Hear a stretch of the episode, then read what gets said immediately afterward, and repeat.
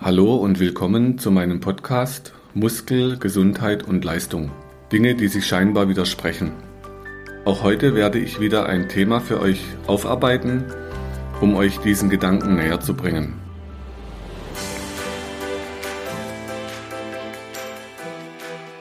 In der heutigen Episode soll es um Körpertraining gehen und wieso das so wichtig ist, den Körper zu trainieren, um sich geistig zu entwickeln und weiterzuentwickeln. Ganz aktuell in der Presse waren Meldungen aus Frankreich, wo ein sehr trauriges und tief berührendes Thema von Missbrauch an kleinen Kindern zutage kam. Und es war nicht nur ein paar, sondern wirklich sehr, sehr viele Fälle. Und ich finde es immer sehr erstaunlich, dass gerade in dem Umfeld Kirche, katholische Kirche oder Religionsgemeinschaften immer wieder körperlicher Missbrauch auftritt in Form von Schlägen, Gewalt, sexueller Missbrauch. Und da muss man natürlich schon noch fragen, wieso das auf dieser Welt so flächendeckend anscheinend verbreitet ist. Also die Zahlen aus Frankreich könnt ihr euch gerade aktuell in der Presse anschauen. In der Geschichte gab es einen Kinofilm von dem Boston Globe, die haben ermittelt in dem Film Spotlight den Missbrauch an Kindern in der katholischen Kirche. Und zwar in Boston hat es angefangen. Da haben die nachvollzogen, wie so der Mechanismus funktioniert und die hatten gesagt, okay, wenn wir den einen Fall öffentlich machen, das verpufft, das interessiert ein, zwei Wochen, kurzer Aufschrei, dann ist es wieder vor, vorbei. Also die Idee dort war, dass man die Struktur aufdeckt, wie der Missbrauch funktioniert und wie der gedeckt wird, bis in die höchsten Kreise, bis in Vatikan. Wenn ihr euch den Film anschaut, der hat was sehr Bedrückendes, aber eben auch die Widerstände, die man hat, wenn man den Missbrauch aufdeckt. Also nicht die Täter, sondern die Leute, die es aufdecken, werden fertig gemacht. Trotzdem kam es ans Tageslicht, trotzdem veröffentlicht, also auf jeden Fall aus meiner Sicht gut, dass man diesen Menschen endlich äh, Gehör schenkt und dann eben aufarbeitet und auch Entschädigungen. In der Praxis erleben wir natürlich viele Patienten, die auch harte Geschichten in sich tragen, oft auch Missbrauchsfälle. Also was es auch mit Leben von Betroffenen macht, da lohnt sich, dass man jeden Fall aufdeckt und die Täter zur Verantwortung zieht. Nach diesen Ereignissen in, jetzt in Frankreich und als Spotlight. Dann meine eigene Geschichte im Schwarzwald. Äh, uns hat in der Grundschule ein Pfarrer geschlagen. Das heißt, damals ging ich zu meinem Papa.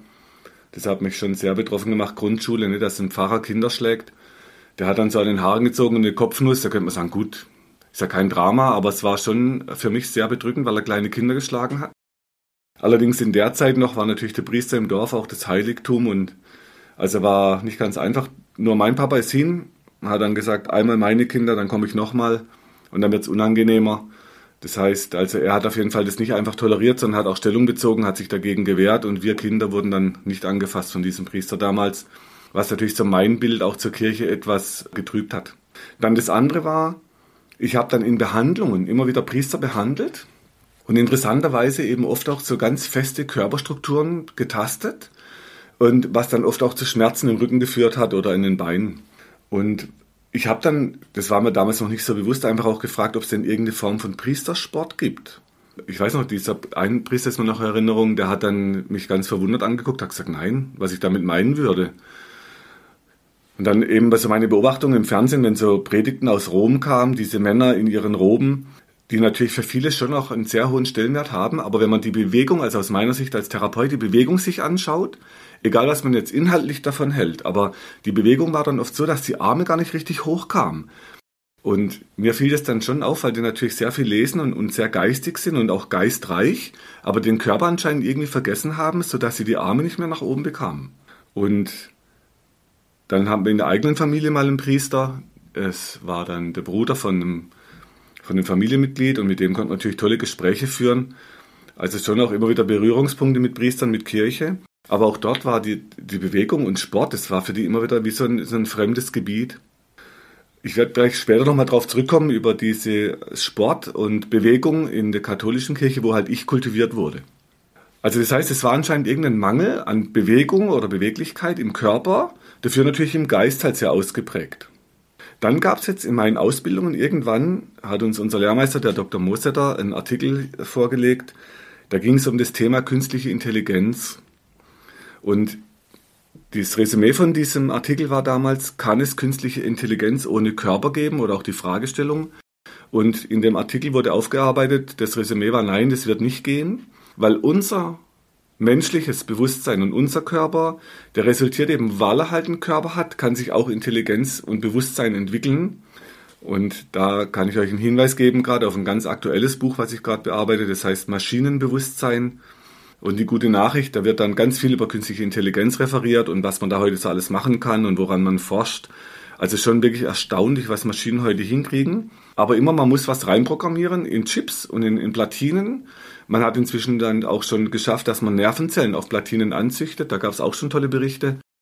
Aber das Resümee aus diesem Buch, soweit ich das bisher durch habe, es wird nicht funktionieren. Also auf jeden Fall die nächsten 100 Jahre vielleicht noch nicht, finde ich beruhigend.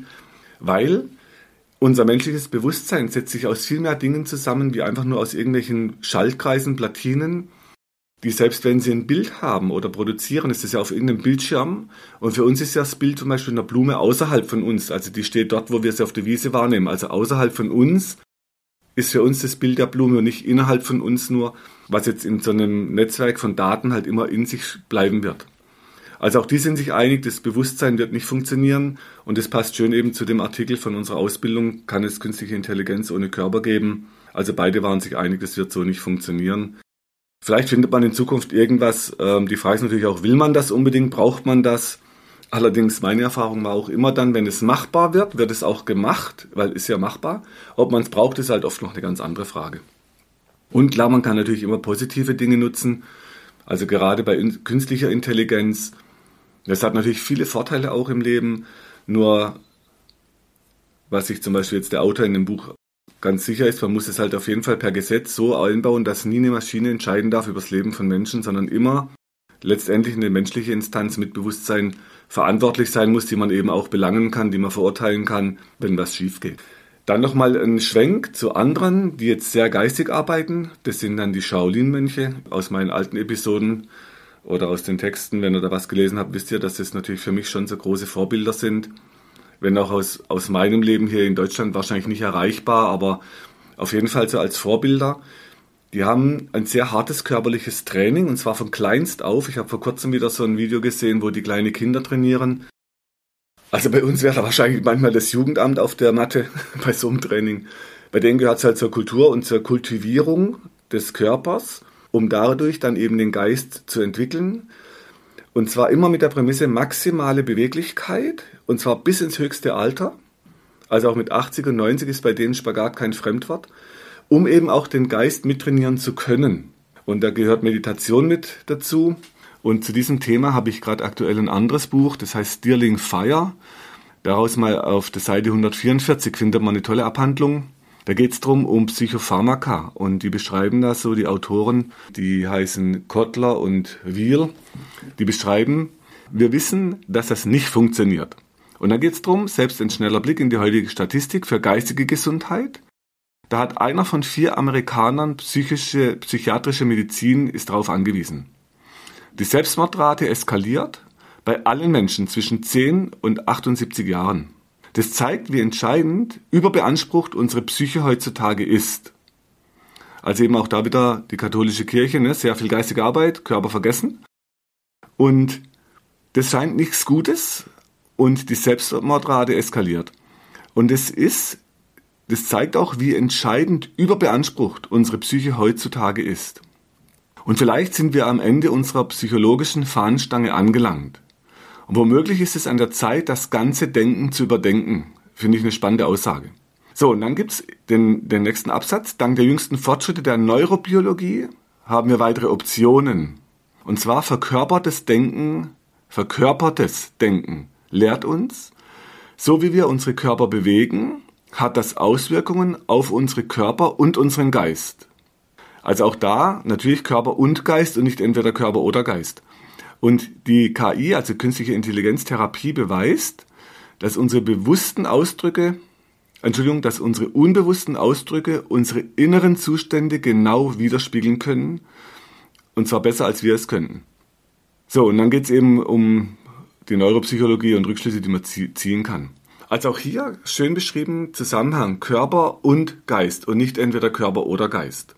Wenn ich jetzt zurückschaue in meine Jahre des Trainings, als ich eben damals geturnt habe oder auch hier Kampfsport im, im Westen, das hatte sehr viel Körpertraining, aber die geistige Entwicklung oder eine Persönlichkeitsentwicklung, Natürlich kommt es ein Stück weit mit sich, aber es war nicht so wichtig, wie ich das bei den Shaolin-Mönchen beobachtet habe, wo immer Körper und Geist, also beide Entwicklungen, das geht dort Hand in Hand und die schaffen es eben auch mit 80 noch beweglich. Was ich in der Praxis oft erlebe hier im Westen, dass eben vielleicht gerade trotz dem ganzen Körpertraining ganz viele Menschen Probleme kriegen im Körper, und zwar mit Arthrosen, Spinalenengen, taube Arme, schmerzende Gelenke, und man merkt dann eben oft, dass der Körper schreit förmlich vor Schmerzen, weil die Seele leidet, weil wir die Seele dann ausblenden und lieber ständig den Körper beackern, statt eben auch die Seele in den Blick zu nehmen. Und da finde ich, ist unser Sport im Westen im Moment an so einem Punkt, wo ich, also ich würde sagen, wir stehen an dem Anfang einer Entwicklung, wo man genau die Dinge eben mehr in den Blick nimmt und sagt, okay, wenn ich meinen Körper trainiere, dann reicht es nicht, dass ich ständig die gleichen Übungen wiederhole, um dicke Muskeln zu bekommen, die sehr straff sind, nach außen, was natürlich die Anerkennung von außen bringt. Also mein Ego wird dadurch gestärkt. Aber mein Körper auf lange Sicht leidet, weil es immer enger und strammer und fester wird. Und ich komme aus dieser hohen Spannung eben gar nicht raus. In eine Ruhe, in eine Meditation. Klar, durch Drogen kann man es natürlich ein Stück weit hinkriegen mit Alkohol, was man ja auch sieht, dass die Alkoholraten sehr hoch sind. Gerade irgendwo gelesen, Deutschland ist ein Land der Säufer. Also sehr viele eben durch Alkohol versuchen, diese Spannung wieder runterzufahren im Körper, was man vorher hochputscht. Auch mit vielen Energy Drinks inzwischen, wo man immer das hochputscht, aber vergisst, dass irgendwie auch das wieder runterfahren muss. Und dass wir einen Weg finden müssen, dass wir die Gesamtspannung erstmal runterfahren, bevor wir wieder in die weitere Anspannung gehen. Und da hilft uns sicher die Entwicklung mit Yoga, Tai Chi, Qigong, dass hier in, im Westen auch solche Dinge Einzug halten, die aus dem Asiatischen, aus der Erfahrung sich bewährt haben und eben nicht nur einfach, ihr müsst halt Training machen und Sport, das sei gesund. Also scheint so einfach nicht zu funktionieren. Okay, also das scheint doch tatsächlich so, dass unser Körper wichtig ist, auch für die geistige Entwicklung. Die körperliche Entwicklung alleine, wenn ihr einfach nur, sagen wir, euren Körper so trainiert, dass der fester wird. Und wenn ich so trainierte Sportler sehe, die stehen auf die Schultern nach vorne, die Arme in so einer leichten Innendrehung, also alles sehr straff nach vorne. Nur die Übung nach hinten im Oberkörper, wenn ihr unsere Bauchmuskelübung euch nochmal anschaut, die ist bei dem Podcast zum Rücken am Anfang mit drin in der Transkription. Auf den ganzen Videos auf der Website könnt ihr euch anschauen, das Bauchmuskeltraining nach hinten im Oberkörper, dass der Bauchmuskel lang wird.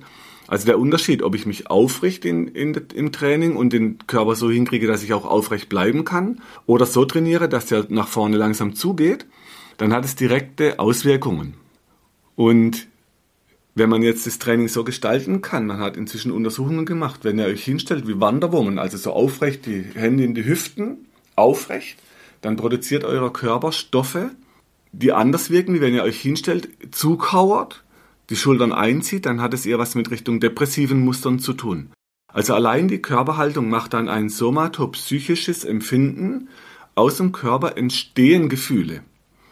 Deshalb der, dieser ganz straffe, angespannte Körper macht natürlich auf Dauer Ausschüttungen. Und jetzt nochmal aus diesem Buch, wo ich gerade erwähnt hatte, Stealing Fire, die beschreiben das so, wenn man um zum Einstellungsgespräch geht, also anstatt nervös auf ein Einstellungsgespräch zu warten und darum zu sorgen, was alles schiefgehen kann, schneiden wir uns lieber eine Scheibe von einer Amy Cuddy ab, das ist eine Forscherin, stehen auf, atmen tief durch und nehmen eine Kraftpose ein, um unseren Cortisolspiegel zu senken den Testosteronspiegel zu erhöhen und mehr Selbstvertrauen zu tanken. Also diese Kraftpose, die ich erwähnt hatte bei Wanderwoman, Hände in die Hüfte, Oberkörper aufrecht, das macht direkt was messbar mit euren Hormonen und mit dem Hormonspiegel.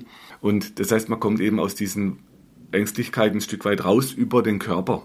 Und wenn ihr das schafft, dass euer Körper geschmeidig bleibt, beweglich, flexibel und nicht so zutrainiert ist und straff, dauerhaft, sondern straff, wenn ihr, wenn ihr anspannt, dann habt ihr immer die Wahlmöglichkeit, will ich locker oder will ich angespannt? Und somit immer wieder Einfluss, sogar direkt messbar auf den Hormonspiegel. Bin ich unter Dauerstress und bin ich unter Dauerspannung oder habe ich auch die Möglichkeit, auch zur Ruhe zu kommen, auch zu entspannen und so eine Entscheidung zu kriegen über mein Selbst, was ich eigentlich brauche. Immer angepasst an Situationen. Also wenn ich Spannung brauche, klar, muss ich Spannung aufbauen können so ein Schlaffi, wie man mal uns im Schwarzwald sagt, ist auf Dauer auch nichts. Also ich kann auch nicht immer schlaff sein. Oder als Krankheitsbild gibt es dann Floppy Childs, also so ganz schlappe Kinder. die gar keine Spannung aufbauen können. Also auch da ist dann natürlich zu viel Entspannung. Deshalb immer der Wechsel zwischen Anspannung, und Entspannung, nennt man früher Yin und Yang, heute sagt man Work-Life-Balance, aber viele schaffen eben gar nicht aus dieser Spannung überhaupt mal richtig rauszukommen. Ich werde euch in den nächsten Podcast-Folgen, ich hatte schon erwähnt, unser Mio-Board ist jetzt soweit im, in der Endphase, des Mio-Board to go.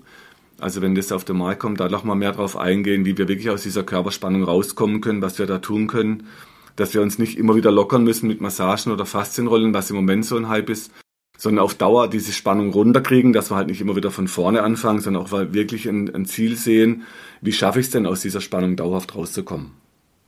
So, dann wenn wir jetzt nochmal gucken, so diese ganzen, äh, was ich beschrieben hatte aus der katholischen Kirche mit diesem körperfeindlichen Bild, was dann im kindlichen Missbrauch vielleicht sogar als Folge endet, aber viel geistige Entwicklung, dann die Entwicklung bei der künstlichen Intelligenz ohne Körper nicht möglich, bis zu den Shaolin, Körper und Geist im gute Einklang bis ins hohe Alter. Dann ist es so als Fazit für uns im Westen. Also vielleicht das körperliche Training ist natürlich sehr wichtig, für auch für die geistige Entwicklung.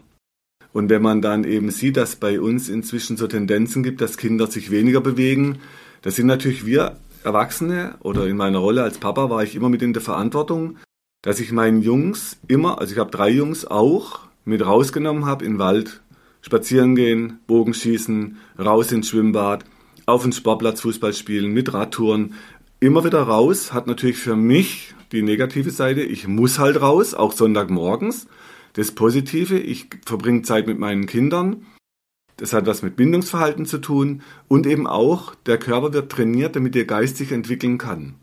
Wenn ich denen einfach nur meine, die Tablets, natürlich hatten die dann auch irgendwann Computer und, und aus verschiedenen Einflüssen raus Tablet und Handy. Natürlich nehmen die auch die technische Entwicklung mit, die kann man nicht ganz ablehnen, weil diese sagen wir, diese Altersgruppen heute als Kinder, die werden später in ihrem Leben viel mehr mit der Technik noch zurechtkommen müssen. Man kann die ja nicht wegnehmen. Das ist einfach zu weit entwickelt, hat auch gute Seiten, also wegnehmen bringt nichts. Aber einen guten Ausgleich schaffen, und zwar körperlich, damit dann der Geist sich entwickeln kann.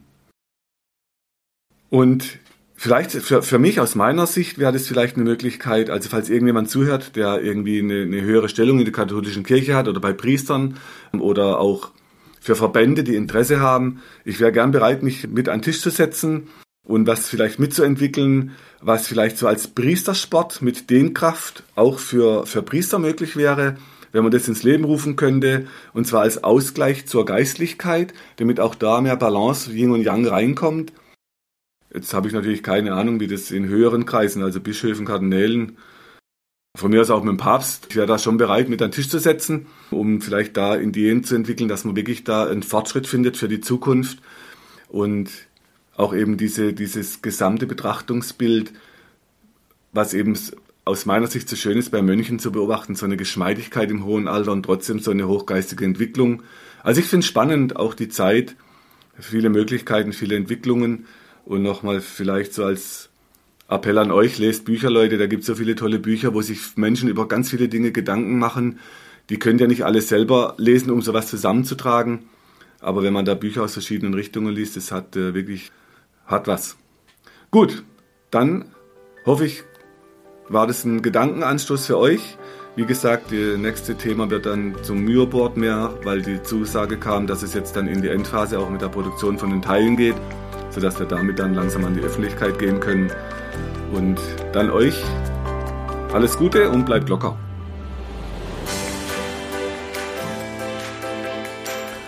Wenn du meinst, dass dir diese Infos helfen oder du weitere Infos suchst, schau auf meiner Website unter www.muskel-gesundheit.de rein.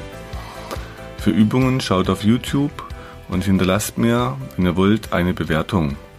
Falls ihr Fragen habt, schickt sie über die Webadresse äh, und die Mailadresse, die ihr dort findet. Bis zum nächsten Podcast. Herzlichst, euer Markus Rachel.